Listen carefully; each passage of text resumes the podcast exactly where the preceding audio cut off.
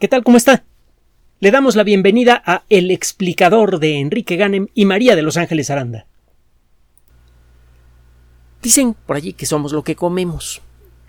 Una frase parecida, un poco más exacta, sería somos lo que pensamos.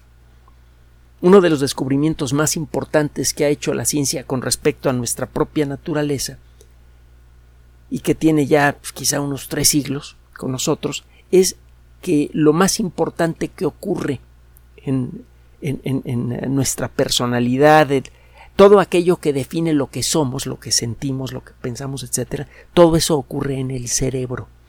Durante mucho tiempo llegamos a creer que el estómago, por ejemplo, era el centro de las emociones y que nuestra capacidad para pensar en forma objetiva residía en otras partes del cuerpo. Esta eh, perspectiva esquizofrénica se acabó cuando la fisiología y otras disciplinas empezaron a revelar que absolutamente todo lo que integra a la parte valiosa de una persona, que es su personalidad, se encuentra en el cerebro. Algunos de estos descubrimientos fueron hechos por accidente, otros fueron consecuencia de, de observaciones o experimentos. Por ejemplo, hay varios casos bien documentados de personas que sufrieron accidentes graves en la cabeza y esto cambió de manera profunda todos los aspectos de su individualidad. Hay un excelente libro, ya casi olvidado en la actualidad, eh, escrito por Carl Sagan que se llama El cerebro de Broca. Búsquelo. No le va a costar trabajo encontrarlo como libro eh, usado en librerías de viejo. No creo que existan nuevas ediciones recientes de, de las obras de Sagan, pero eh, no le va a costar trabajo encontrar ese libro. Desde una vueltecita, por ejemplo, el centro histórico de la Ciudad de México, hay varias librerías de viejo allí, probablemente lo va a encontrar, en español o en inglés. La exploración de la naturaleza, de lo que somos, es con mucho una de las más importantes que hemos eh, en, la que nos hemos embarcado en los últimos siglos. El tratar de entender lo que somos es crucial para nuestra supervivencia. Lo hemos comentado en muchas ocasiones, los problemas graves que enfrentamos en la actualidad, los que realmente amenazan nuestra supervivencia colectiva, y la amenaza es bastante seria, son producidos por nosotros mismos, por nuestra propia mano, o más bien por nuestro propio cerebro. En la medida en la que entendemos el funcionamiento del cerebro, entendemos más sobre nuestra propia personalidad, y ese es el principio para tomar el control de la personalidad en lugar de que de que las circunstancias de nuestro cerebro nos controlen a nosotros, nos convertimos nosotros en dueños de nuestro propio cerebro cuando aprendemos a conocerlo. Es un poco lo que ocurre cuando em, empezamos a crecer y empezamos a madurar, empezamos a entender la naturaleza de nuestras propias emociones y si seguimos por, por un buen camino, acabamos dominándolas en lugar de que ellas nos dominen a nosotros.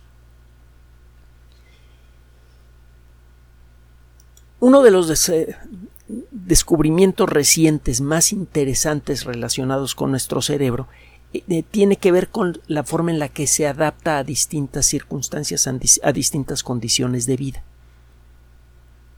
Lo que hacemos en buena medida reconfigura al cerebro.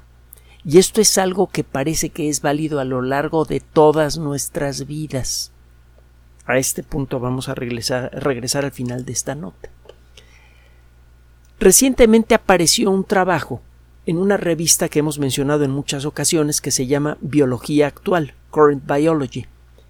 Esta revista es de gran prestigio y pertenece a una de las editoriales más importantes del mundo de la ciencia, la editorial Cell, célula en inglés. Hace poco hablamos de Cell. Eh, Current Biology eh, publica trabajos de investigación que tienen que ver con cualquier cosa relacionada con biología de frontera continuamente aparecen trabajos sabrosísimos y por eso continuamente los presentamos aquí. En esta ocasión vamos a explorar un trabajo realizado por uh, investigadores de la Universidad de la ciudad de Dublín. Y este trabajo tiene que ver con uh, uno de los deportes más populares del planeta y uno que es especialmente querido aquí en México, el fútbol soccer. Da la impresión de que eh, en, este tipo de, de deportes no hay mucho que podamos aprender sobre la naturaleza profunda del cerebro. Muchos, de, eh, muchos juegos de este tipo, juegos como el fútbol soccer, el fútbol americano, el béisbol, sí requieren desde luego de análisis y de, y de perspectiva, pero muchas veces estos juegos, sobre todo el fútbol soccer, requieren de una reacción rápida, casi instintiva.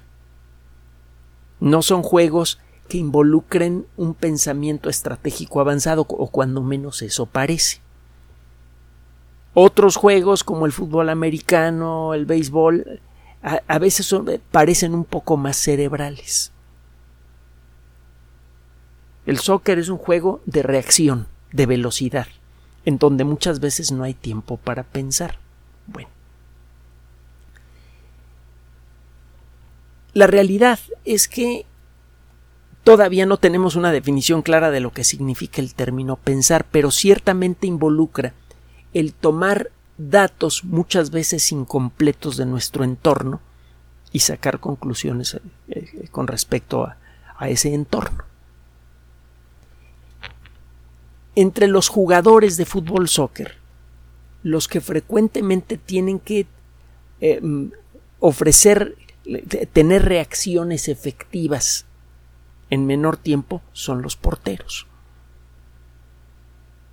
Basta con una pequeña distracción o, un pequeño error de juicio en lo que está sucediendo en el área para que le, le anoten un gol.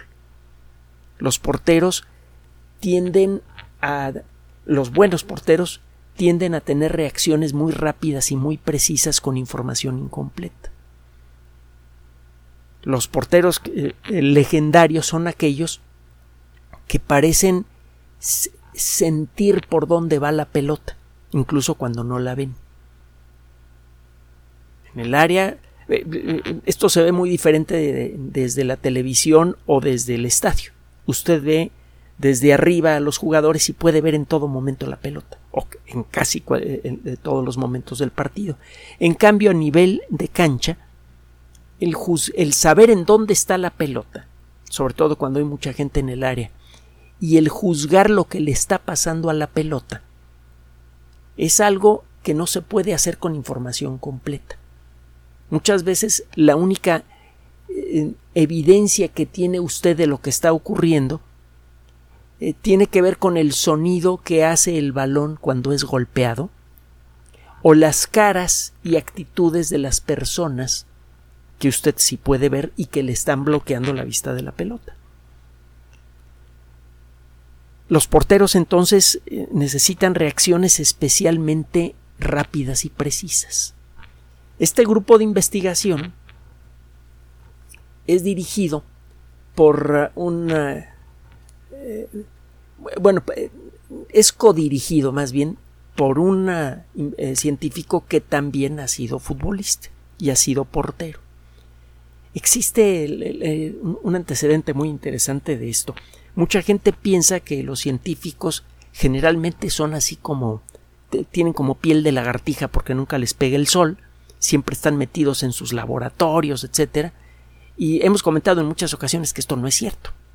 Si usted estudia biología, pues tiene que salir al campo, le guste o no. Y si no le gusta, pues qué tonto entonces, o tonta según el caso, para que estudie biología. ¿no? Eh, tiene usted que aprender a nadar, a bucear, aunque sea de manera muy somera, tiene usted que aprender a trepar en roca en algunas ocasiones o a treparse en árboles altos. O hay mucha actividad física cuando uno eh, estudia eh, ciencias y hay mucha gente interesada en el deporte.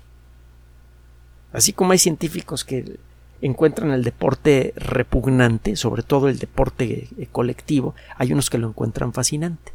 Entre las personas que encuentran al deporte colectivo repugnante está Richard Leakey, uno de los grandes paleoantropólogos del siglo XX, de los más grandes, hijo de Louis Leakey y Mary Leakey, dos científicos que iniciaron el, la, escuela de paleoantropología que se dedicó a buscar fósiles en África. Fueron ellos los que demostraron de manera fehaciente que la humanidad realmente evolucionó originalmente en África.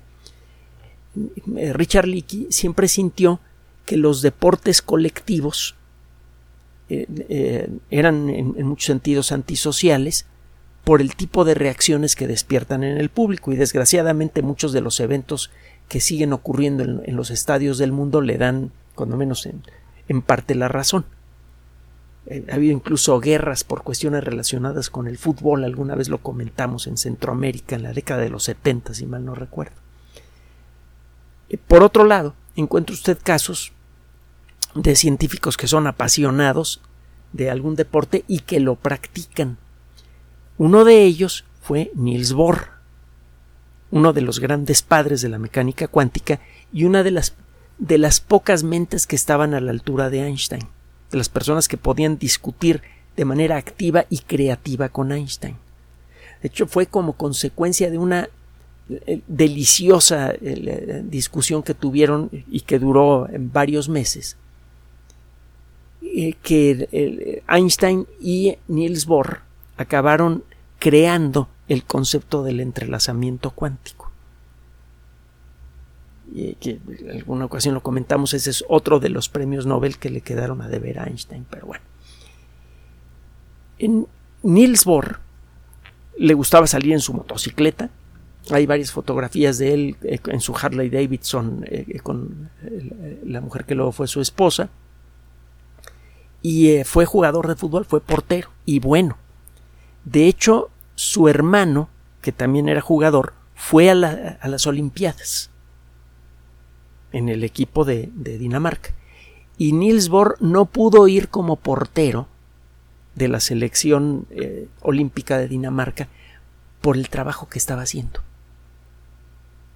De haber encontrado el huequito para retrasar un poquito su trabajo de investigación, habría sido el portero de la selección eh, olímpica de Dinamarca y quizás se habría seguido a, una actividad un poco más profesional. Afortunadamente para la física y para, y para el mundo decidió irse por otro camino. No pudo seguir jugando en la selección olímpica de su, de su país porque estaba ocupado creando la mecánica cuántica. Bueno, total. los deportes son muy populares entre los científicos. Y uno de los autores de este estudio fue portero profesional. No semiprofesional como por sino profesional. ¿Qué hicieron estos investigadores? Bueno, eh, se buscaron a 60 voluntarios, entre ellos a porteros profesionales, a jugadores de campo profesionales de, soccer, es decir, delanteros o medios, y a personas con eh, una edad y características físicas similares a las del resto del grupo, pero que no jugaban fútbol, ni siquiera en forma eh, personal como aficionados. Y lo que eh, quisieron hacer estos investigadores fue buscar diferencias entre estos tres grupos en lo que se llama, para el mundo de la neurofisiología, las ventanas de unión temporal. Es una traducción tosca al español de Temporal Binding Windows. Uno de los aspectos más interesantes de nuestro cerebro es su capacidad de tomar eh, información que viene de distintas fuentes e integrarlas rápidamente para crear eh, una, imagen una imagen mental de nuestro entorno. Cuando está usted en la mesa, por ejemplo, está usted escuchando el sonido de los cubiertos, el movimiento de los platos, y está usted viendo lo que sucede alrededor. Esa información visual y sonora le permite a usted, de manera casi instantánea, inconsciente y además muy precisa, crearse un entorno de lo que está sucediendo en un momento, en un momento dado al punto de que puede darse una idea de cuándo alguien va a iniciar una conversación simplemente por el cambio en el ruido de los cubiertos que está manipulando. está usted integrando información auditiva y visual.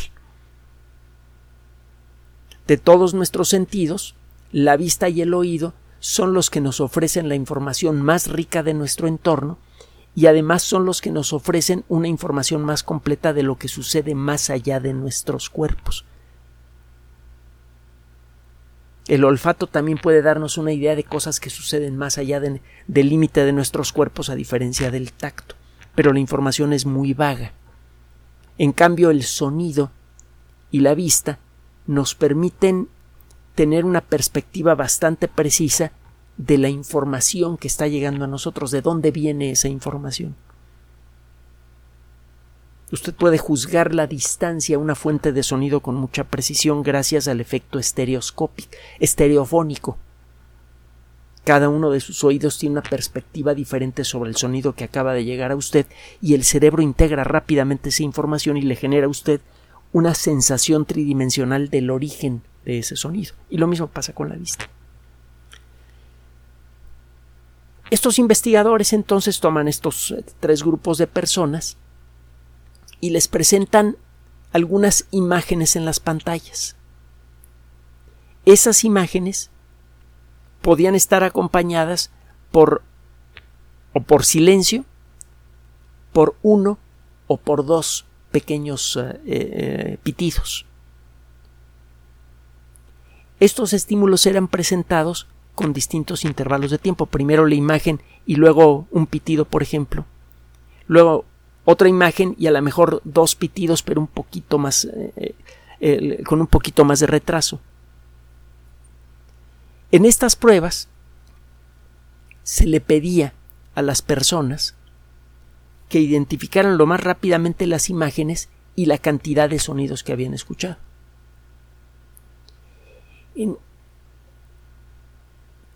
generalmente, cuando se enviaba una imagen y dos pitidos, en, un intervalo de tiempo muy breve, la mayoría de la gente confundía los, eh, los dos pitidos con dos destellos luminosos. Entonces se presenta una imagen muy, muy, breve y luego dos pitidos y mucha gente decía, ah, pues, vi dos imágenes. Este efecto empieza a desaparecer cuando aumenta usted la distancia temporal, cuando aumenta usted el intervalo entre el destello y los pitidos. Eso le da más tiempo al, promedio de la gente para distinguir el estímulo visual del estímulo sonoro. Cuando el intervalo de tiempo eh, es muy pequeño, hay confusión entre lo que se vio y lo que se escuchó. Eh, dicen los investigadores entonces que quedaron integrados los estímulos. Lo que encontraron es que los porteros, y esto es bastante claro en los resultados del trabajo, distinguen mejor los datos que vienen de la vista y del oído en intervalos de tiempo muy cortos. El conjunto de, del resto de las personas, los jugadores de, eh, eh, profesionales que no son porteros y la gente eh, que, no es jugadora de fútbol, en estas personas ocurría mucho esa confusión. Un destello y dos pitidos y muchas veces decían escuché dos pitidos o vi dos destellos y los investigadores se dieron cuenta que los ah, porteros en el mismo intervalo de tiempo generalmente sí daban respuestas correctas. Sabemos que hay ciertas regiones del cerebro que se encargan del proceso rápido de imágenes y de sonidos. Es claro que los porteros, como consecuencia de su trabajo profesional, han reconfigurado algunas conexiones de su cerebro. Y eso les permite entender mejor y analizar mejor dos estímulos diferentes, uno visual y uno sonoro, que se suceden rápidamente uno detrás de otro. Frecuentemente cuando está usted parado en la portería, tiene usted estos estímulos incompletos, por ejemplo, el sonido de un pie que golpea una pelota con fuerza. Ese sonido significa alguien le pegó a la pelota casi con seguridad en mi dirección. El analizar las caras y las actitudes en una fracción de segundo de las personas que se encuentran en el área pueden darle al portero una idea de por dónde va la pelota. Es necesario saber distinguir ambos estímulos que muchas veces se suceden con una fracción de segundo y analizarlos para poder eh, tener la oportunidad de detener la pelota. Es eh, una presión a la que no está sometida la persona que está a mitad de la cancha o cerca de la portería enemiga.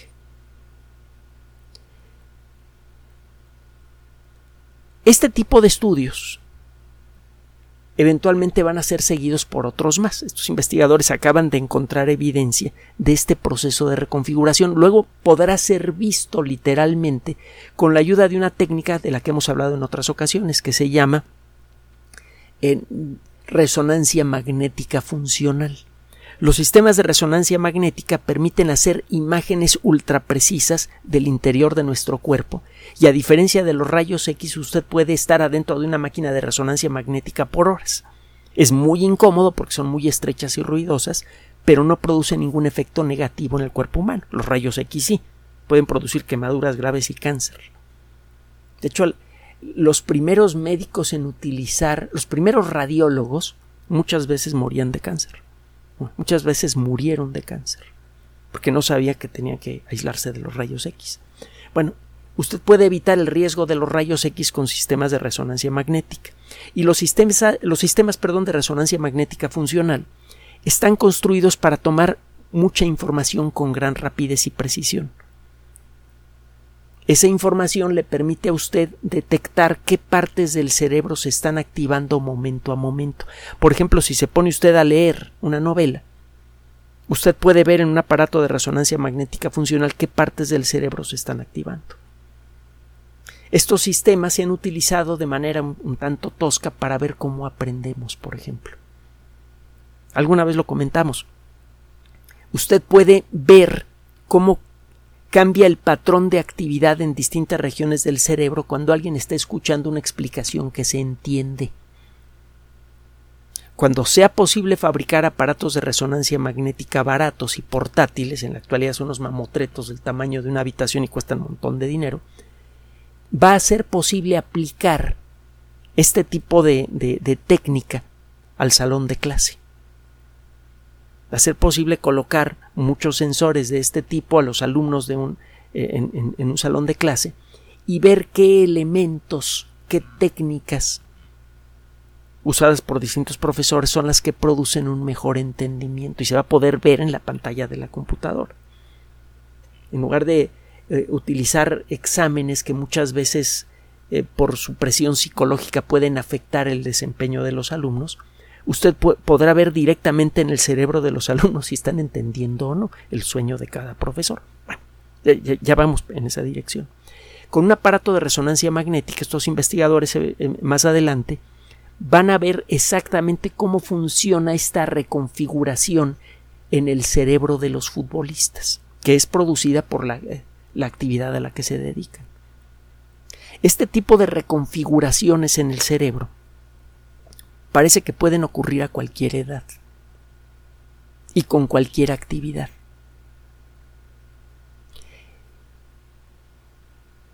Cuando nosotros eh, manejamos, estamos haciendo una labor de integración parecida.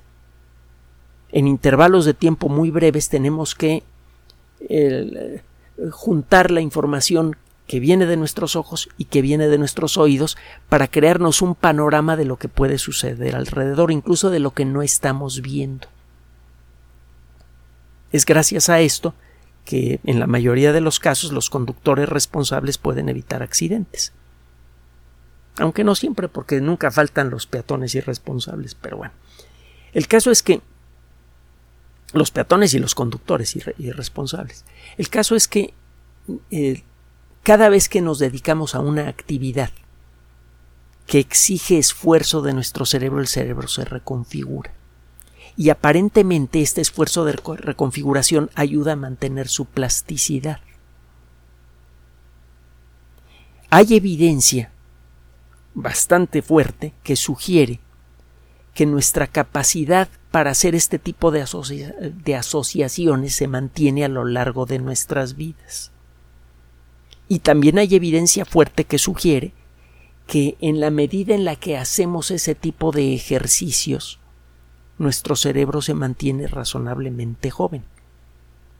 No vamos a poder, cuando menos en el presente, en el futuro cercano ya veremos, pero no vamos a poder en el presente evitar el proceso de envejecimiento de nuestros cerebros. Pero ciertamente el ritmo de envejecimiento del cerebro puede en muchos casos disminuir si el cerebro está siendo sometido continuamente a este tipo de ejercicios.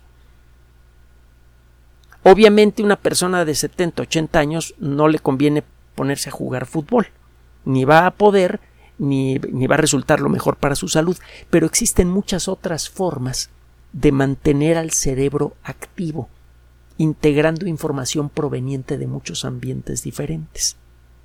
Por ejemplo, cuando se pone usted a hacer un trabajo de investigación, aunque sea personal, investigación histórica, por ejemplo, quiere usted estudiar más sobre el carácter de los emperadores aztecas, pues la información que va a tener usted va a ser siempre fragmentaria y de segunda mano. Primero porque no había gente que se dedicara a, a trabajar como biógrafo de los emperadores aztecas y segundo porque mucha de la información se perdió durante la conquista. Entonces va a tener usted que buscar muchas fuentes de información diferentes y tomar de cada una de ellas pequeños fragmentos que luego va a tener que ensamblar. Si usted aprende computación y se dedica a desarrollar un proyecto personal de cómputo, por ejemplo, software para organizar su biblioteca, va a tener que hacer un ejercicio similar. Si usted aprende juegos de mesa complejos como ajedrez y entra a competencias, va a tener que hacer lo mismo.